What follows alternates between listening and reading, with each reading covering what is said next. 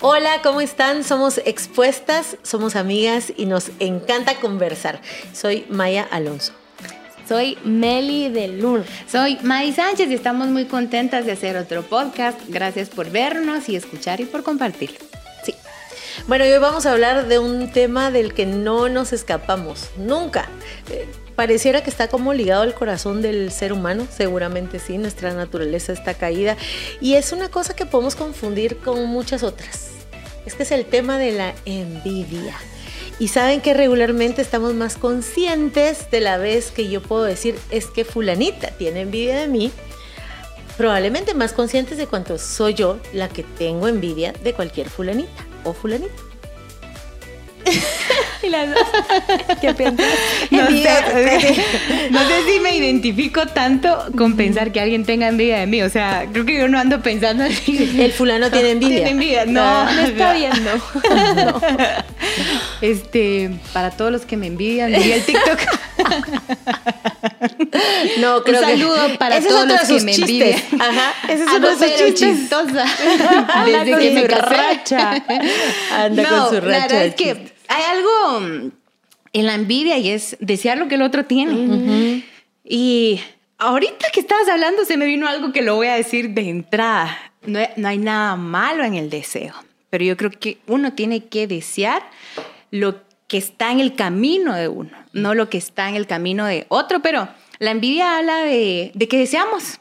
El tema es que estamos viendo en la otra mesa, en el otro escritorio, en la otra lonchera, tipo, "Mm, yo quiero tu sándwich, ¿verdad? Ajá. Y no es solo yo quiero tu sándwich. Tu sándwich me causa enojo, me causa tristeza, me causa eh, decepción y me descompone mi lonchera, mi Ajá. día. Entonces yo creo que lo malo de la envidia es que tiene el potencial o la posibilidad de arruinar nuestros momentos, nuestras posibilidades, nuestras oportunidades a causa del bien, de la identidad o de lo que alguien más ejerce con, con gracia o con talento o por esfuerzo, etcétera, etcétera. Sí. Es querer lo que otro tiene. Sí, al final es una comparación no saludable porque compararte no está mal. O sea, por comparación puedes decir que una, algo es más ancho, Sí. más delgado, O más único. alto, o más... Ajá. Entonces no está mal comparar, pero la comparación de forma no saludable lo hace la envidia porque querés lo que tiene la otra persona y al final de cuentas, primero no te haces saciar porque siempre va a haber alguien mejor que tú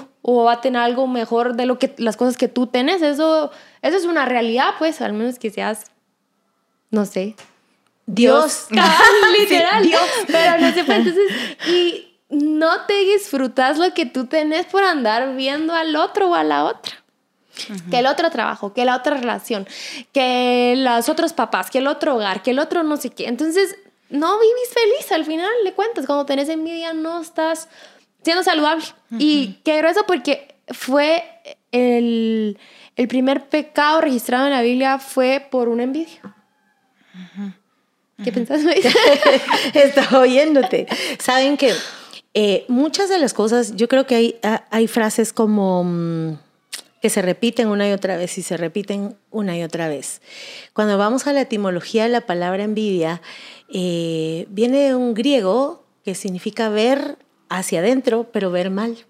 Entonces, ¿saben qué es? Como, yo veo mal lo bueno que tú tenés. Yo veo mal. ¿Por qué? Porque me hace ver mal lo propio. La envidia es un enfoque en el otro a partir de mí, eh, en donde yo soy el centro y también confiero como el poder, digámoslo así, para que otro me pueda descomponer. Pero no tiene que ver con el otro. Tiene que ver con algo que yo tengo adentro. La envidia no, no surge de la mm, abundancia, no. La envidia surge de la carencia, es una especie de desdicha. Saben que se dice que la envidia está acompañada básicamente de dos emociones, pueden haber muchas otras, pero dos que se reconocen como a la primera es enojo, sí, porque me enoja que, y pienso en automático en el hermano mayor del hijo pródigo, me enoja que, pero también siento tristeza de quién, de mí, de mí porque el tema no es que a mí no me gusten las fiestas o me enojen las fiestas. El tema es que me estaba molestando que la fiesta no fuera para mí, sino que fuera para otro. Entonces habla mucho de mi enfoque, a qué le doy valor, de en dónde sostengo mi sentido de, de abundancia, de identidad y también la incapacidad de cumplir esto que dijo Jesús. eh, de, lo que dice la Biblia, de alegrarme también con el que se alegra, ¿verdad? Tal vez, bueno, es tan importante y parte de la misma vida aprender a llorar legítimamente con el que llora y aprender a gozarme legítimamente con el que se goza. Eh, una vez alguien me compartió un como mensaje y, o sea, el mensaje que me dijo me dio a entender como que yo decía, como que oraba por mí para que yo no sintiera esto de por qué todas se casan menos yo, ¿verdad? Y yo, cuando leí el mensaje, yo, mm", porque en realidad, o sea, siendo sincera, sincera, no sentía mal plan cuando alguien más le pasa que se casa, digamos, ¿verdad? Y que yo no me había casado, yo no sentía como de... Literalmente esta persona usó las palabras y, y tú te preguntas, eh, ¿cuándo me tocará a mí? Algo así. Y yo, yo no mucho me andaba preguntando. Pues bien, que no. ¿Cuándo, me tocará a mí? Igual yo agradecí este mensaje y, y bla, bla, pero ese mensaje me puso a pensar mucho. Es en qué pienso de otros. Y yo dije, en realidad, creo que tenemos esta alegría por el bien ajeno, ¿verdad? Digamos que Meli tuvo un logro, que Maya tiene un triunfo, que no solo está en el ejecutar la envidia, sino también en la identidad o en la apariencia de alguien más, ¿verdad? Y, nos alegramos cuando alguien vive cosas buenas, o por lo menos sentimos neutralidad. ¿Qué tal persona compró un carro? Por lo menos debiera sentir, si no siento alegría, debiera sentir neutralidad. El problema es cuando el bien del otro me empieza a dañar y a carcomer y a afectar de tal manera que mm, me daño, daño la relación, daño el disfrutar de, lo que tengo. Entonces, yo creo que una pregunta para saber si somos o no con un corazón envidioso, porque el corazón envidioso tarde o temprano va a generar envidias alternas, ¿verdad? O sea, si logramos que nuestro corazón sea pleno y satisfecho con quienes somos y con quienes logramos, eh, la envidia o rápido la identificamos o rápido nos regaña. ¿En qué sentido? Regaña porque si identifico que alguien, por ejemplo, tiene un logro, me regaña en mi pereza, me regaña en mi desidia, me regaña en mi en lo que quieran. O sea, es ¿por qué deseo esto? Pum, en primer lugar reconozco que lo deseo. Entonces, está bien. Deseo, no sé, esta chava se ve como, ¿qué tiene? Que, se ve feliz. Mentar ahorita. Bueno, en primer lugar reconozco algo alegre y es que quiero felicidad. O sea, ya tal vez no lo reconocí nunca de, por el camino bueno, que es la humildad de reconocer nuestros deseos, sino que me lo, me lo está diciendo la envidia. Entonces, por ejemplo, si envidio que el cuerpo que tiene una chava o, como tú decías, el contexto de alguien, hay cosas que yo tengo que aceptar. No, mi familia no es así, o no, no tengo las mismas oportunidades, o no, no tengo la misma historia. Pero empiezo a aceptar, tengo deseos. Y es que el deseo tiene la capacidad de pervertir el corazón de, del ser humano, pero con estas expuestas. Entonces, este deseo no le voy a dar el poder que me pervierta. Es un deseo. Uno, lo puedo trabajar por él. Entonces, digamos que no, no puedo trabajar con él porque yo deseo que mi país sea como Estados Unidos. Entonces, O sea, ¿por qué? entonces yo digo, bueno, inmediatamente no. lo puedo tener, lo aquí va el primer camino, lo acepto.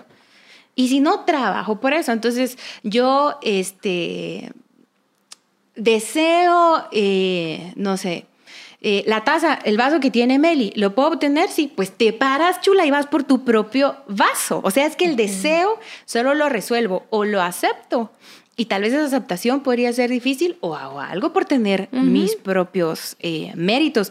Pero el tema es qué deseo y que ese deseo no pervierta mi corazón ni mis relaciones con otros. El deseo no es malo en sí mismo. Puede ser un indicador, puede ser, ay, me estoy dando cuenta que yo deseo en realidad tener una vida de esta y esta forma o que desearía también poder tener estas oportunidades, entonces puede ser un indicador, puedes utilizar tus deseos como combustible, puedes llevarlos delante de Dios y, pasarles filtro a esos deseos. Nuestros deseos necesitan el filtro de la palabra, porque no todos nuestros deseos son legítimos. Pero tú empezaste diciendo algo. Dios tiene una porción para cada uno. Dios es abundante. Dios no es así como, ya le di a ay, fíjense ustedes dos que ya no les toca. O sea, creo que la envidia, y estuve leyendo un libro que se llama Lágrimas Valientes, que habla de la envidia y dice, la envidia también tiene que ver con un concepto equivocado que tenemos de Dios, como que Dios a mí no me dará mi parte, solo se la dará a otros. Y como no confío y no creo en que hay una parte para mí, entonces me resiento de los otros. Por otro lado, Dios no tiene la obligación de darle a todo, a todo el mundo todo. Y no Ni en la misma cantidad. Exactamente, porque a eso iba. No solo es Dios nos va a dar a todos todo y lo mismo. No es cierto. Hay cosas en las que sí, porque Jesús nos amó a todos, pero Dios tiene una porción y una herencia particular y personal para cada, uno, para cada una. Tú dijiste algo. Está bien desear lo nuestro. ¿En dónde puedo corromper? Cuando deseo lo que no es mío. Y Meli decía el primer pecado del mundo, porque Satanás deseó ser Dios. Sí. Y creo que él hubiera aceptado, yo no soy Dios y él sí. Así es. Por eso existe la maldad. Qué grueso. Pues em, me ha pasado muchas veces que he sentido envidia. Tú también. tú también. Y tú, y más. Pero me recuerdo algo que me ayudó muchísimo. Entrenaba cuando estaba soltera en un. Entrenaba CrossFit ah, en, en, la, en la ciudad. Y este tenía alguien con, el, con la que compartíamos eh, como mismos pesos y nos iba como parecido igual. Era parecido Similar. sí, como que nos iba más o menos igual. Cuando hacíamos un entreno, terminábamos más o menos al mismo tiempo. Cuando eran pesos, cargábamos más o menos el mismo peso. Y así. Entonces, la, CrossFit lo bonito es que puedes sí compararte con alguien si te fue mal o si te fue bien, dependiendo, porque no te vas a comparar con alguien que hizo más peso que tú porque no va a hacer las mismas repeticiones, ¿verdad? Tú vas a hacer probablemente más porque la otra persona aguanta más que tú y la otra persona va a hacer menos, menos repeticiones. En fin, la cosa es que yo estaba sintiendo en mi corazón súper no saludable cuando a ella le iba mejor que a mí. ¿Verdad? No era así como, ah, qué bien, te felicito, qué, qué, qué bueno te fue. yo, ah, la verdad, le quiero meter una zancadita. O sea, yo, y, o sea, oraba, yo, Dios, dame más fuerza, dame, así, y oraba, pues, de que yo quería que me fuera mejor, pero las veces que no me iba mejor a mí, no me gustaba, y salía y no me despedía de nadie, y me iba mal, o sea, de verdad, mi corazón lo sentía feo. Pero le aprendí algo a Tuches. Tuches es un amigo nuestro. Y yo, em, cuando, terminé, cuando, cuando terminábamos eh, los entrenos, me daba cuenta de algo que él hacía. Él terminaba el workout y iba a apoyar a los demás y decía, dale no sé quién, dale menganito, dale sutanito. Y, y yo decía, ala, pero ¿cómo puede ir si a él le fue mal? O sea, no siempre, pero... Saludos, tuchis. pero, Qué lindo. Y, por eso es de que me gustó, porque yo vi eso, tal vez tuvo un, no terminó el entreno, tal vez tuvo una pésima cantidad de repeticiones, no le fue bien, tal vez hizo muchísimo tiempo y al otro le fue peor o a los que quedaron les fue re mal, pero ya sabes, como que esos entrenos que no te fue bien, pero él sin importar si le iba bien o mal, iba con, o por lo menos con el que tenía la par o enfrente o, o el otro lado y les decía, vamos, tú puedes, tú puedes. Y yo, yo qué mal me siento, porque yo lo que hacía era irme, ¿verdad? O sea, yo no quiero estar acá y me iba enojada. Y aprendí eso. Entonces, algo que te ayuda mucho la envidia es primero reconocerla, obviamente, que, que eres lo que tiene la otra persona de mala forma. Pero segundo, aprender a validar lo bueno de, lo, de la otra persona que, de, que le está yendo bien, de esa persona que le está teniendo envidia. Entonces, este, puede ser que sea a un tu hermano que le está yendo mejor que tú y sentís envidia. Obligate, aunque me digas, ay Meli, pero si ni siquiera lo siento, no importa, eso ayuda, son cosas prácticas que te ayudan a la envidia que estás sintiendo.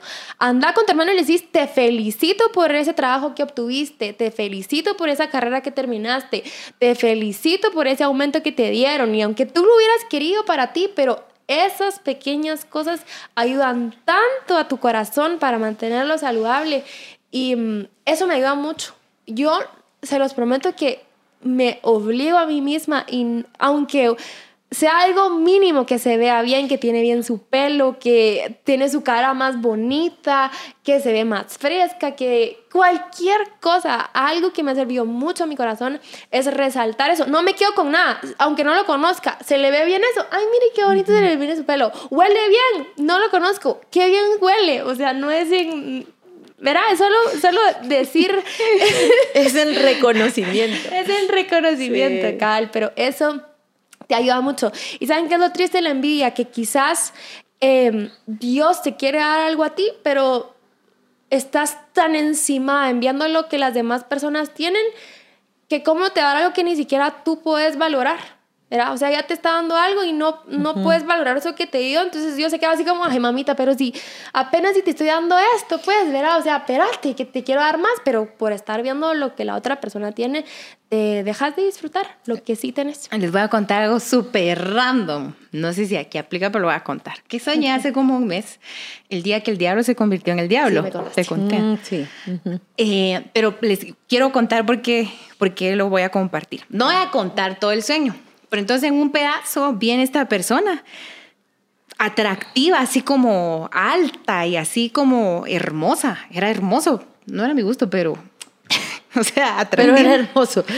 Y entonces cuando ve que viene el padre, en mi sueño era un padre así como pequeñito y humilde, no sé, venía así a ver lo que había hecho.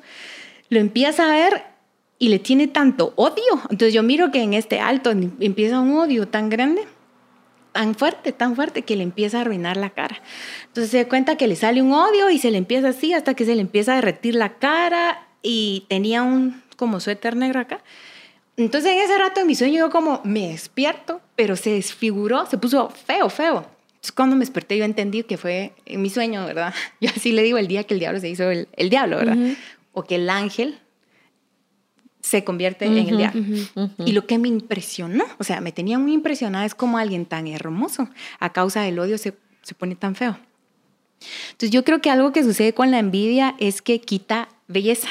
Obvio no estoy hablando de belleza física, sino que te resta de tus gracias, te resta la belleza, te, te, omite y te quita. Y ver el, cómo el odio tiene e, esa característica de empezar a cambiar algo que es tan hermoso, tan bello, que tiene tanta posibilidad en ti, de pronto se corrompe hasta que queda feo, pero es que más que feo, horrible. Entonces nuestro corazón en Dios tiene tanto y si nosotros permitimos que la envidia se enraíce y cada cosa me da envidia y cada cosa me da envidia, tengo un corazón feo y lo tengo que trabajar con urgencia porque de nada me serviría gastar una vez al mes en el salón y esto y lo otro si mi motivación para irme a poner linda es que mi corazón está feo. Si mi motivación para echarle ganas a, no sé, a los deportes, que a la dieta, que a la U, que a mi pareja. Para demostrar. O sea, todo puede lucir bonito y lo puedo construir, de hecho, pero la motivación atrás es, oscura. Entonces, lo puede disfrutar todo el mundo, menos yo. O sea, podría decirme un montón de hombres, entonces, ay, qué bonita, ay, qué lindo tu matrimonio, ay, qué buena profesión, ay, qué bonita familia. Y lo disfruta todo el mundo, menos, yo. O sea, entonces, la envidia corrompe nuestra vida de manera entera. Y hay cositas que podemos decir, ah, envidia, ya te caché. Este, reconozco lo bueno, reconozco lo bueno, pero lo quiero en mí. Desacredito a la persona, qué tipo de que, o hago de menos sus logros o lo que tiene. Ah, sí, pero eso no mucho cuesta, ¿verdad? Ah, pero es que tenés talento para eso. A ti no te costó. A ti no te, o sea, empiezo a hacer como de menos, empiezo a difamar, eh, tal vez hay muchas cosas que si mi corazón al compartir o acercarme a esta persona siento un, tengo que decir, ojo, esto se puede poner oscuro y feo y me puede deformar y no voy a dejar que crezca. Aquí chiquita envidia, te corto la cabeza porque si te dejo crecer aquí, me vas a resultar al año, a los dos años, al mes, te va a seguir apareciendo porque el corazón envidioso va a querer siempre algo que no tiene. Y más, y más, y no te vas a saciar y qué drenante estar para que me vean, para no sé qué, para no sé cuánto, voy a hacer esto, para que no sé qué. Y no, y, en primer lugar, o sea, tiene estas características. La envidia es insaciable, te vende la idea que todo el mundo está pendiente de ti, porque tú decís para que te vean y no, no, todo, no nadie está pendiente, o sea, no somos el centro del universo para que todo el mundo esté pendiente. Sabes que nos hemos inventado en la mente como una especie de como de carrera, ¿verdad? ¿Quién llega antes? Alguien me pasó, o sea, digo yo, ¿de dónde nos sacamos la, la línea de meta? ¿Qué horas? Todo eso pasa en nuestra mente, pero más allá de nuestra mente, creo que pasa en el centro de nuestro ser, en nuestro espíritu. Eh, me gustó mucho el ejemplo de que la envidia quita belleza.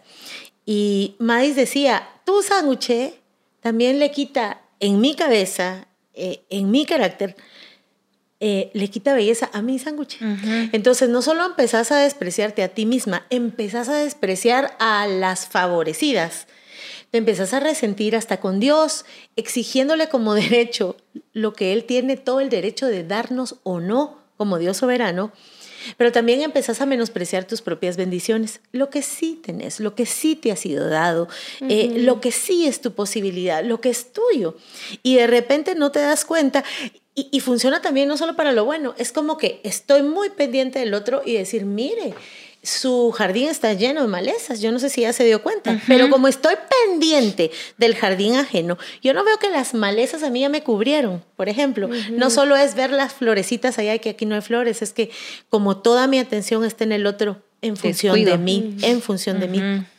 Miren, les quería recomendar una película que vi, que es de superhéroes, la vi porque me la pidió mi hija más chiquita, que se llama Shazam. Esa sí la recomiendo que la vean. La cosa es de que dentro de la trama habla de los siete pecados capitales. El cierre de la película está enfocado en la envidia. A veces la envidia, la envidia nunca va a parecer grandota, evidente, expuesta. ¡Ja! Por eso ya no se expuesta. La envidia nunca está expuesta. Eh, sino que se esconde, eh, se disfraza de muchas cosas, a veces incluso de bondad. A veces la envidia es bien fácil de disfrazarse de dolor. Es que solo a fulanita la toman en cuenta, se disfraza de dolor. Entonces... De victimismo. De victimismo, de, muchas otras cosas. Y en realidad em, es no reconocer la bondad de Dios. De la bondad de Dios que no solo es para mí. Mais decía, eh, es, que lo, es que lo deseo para mí y eso no está mal. Desear algo para ti no está mal. ¿Sabes en dónde? Es que lo deseo solo para mí y no deseo que nadie más lo tenga. Y eso es contrario a la verdad central del Evangelio. Eso es contrario a eso.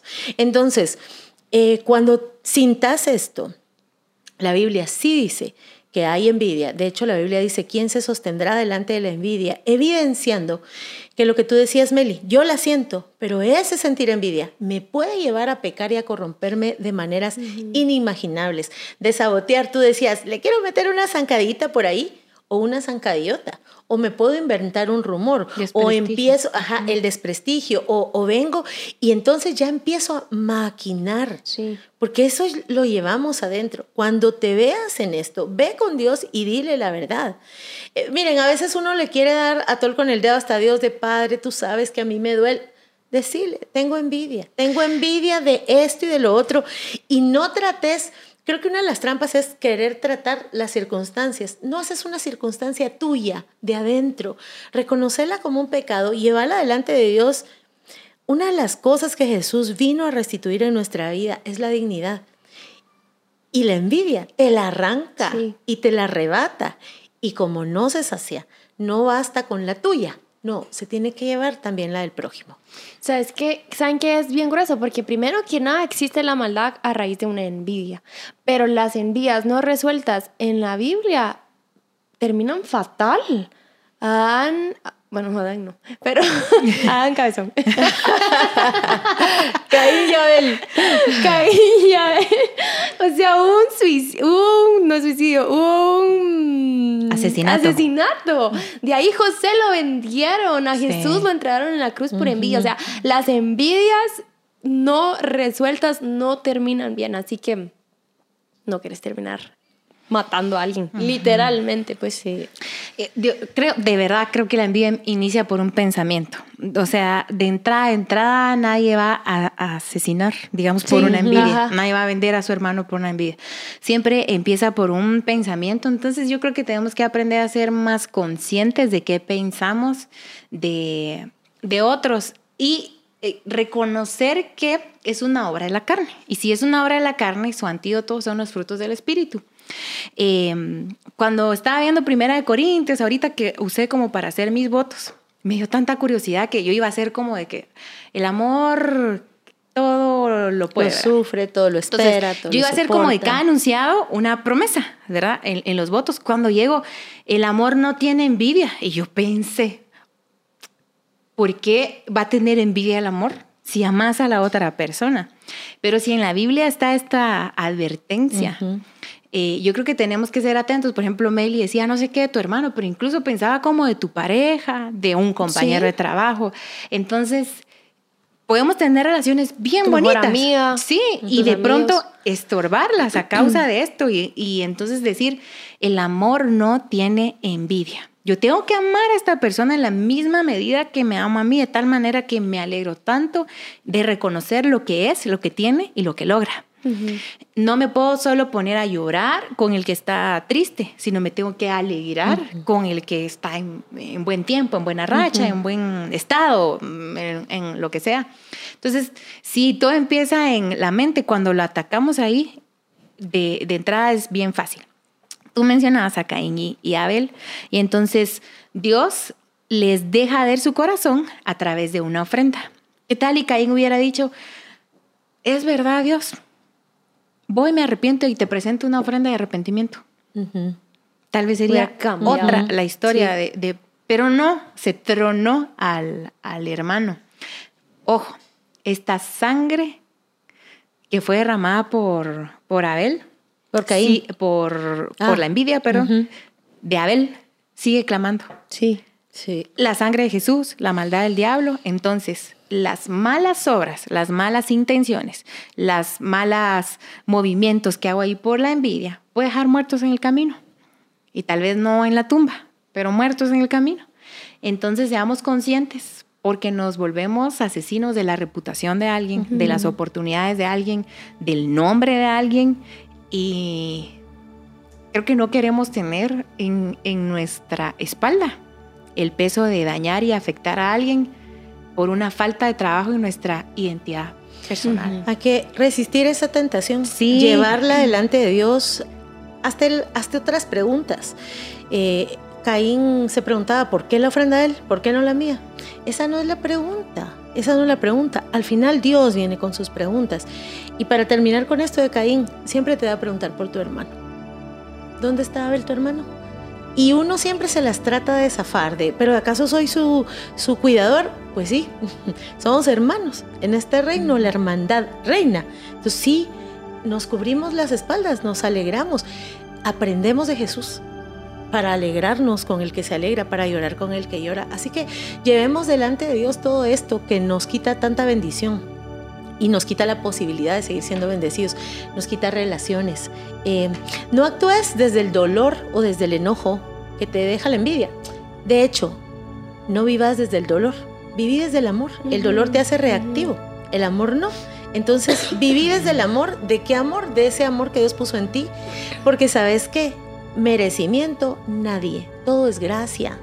Todo es gracia. Así que recuerda que ese mismo Padre que bendice a otros es el que te bendice a ti como Él quiere. ¿Verdad tú? Así. Así que este, espero que te sirva esto, que puedas poner en práctica, eh, que es esos pensamientos delante de Dios, que le digas para que no sigan creciendo en tu corazón. Y eso, esperamos que te haya servido este capítulo, compartirlo y te vemos el próximo jueves. Chao.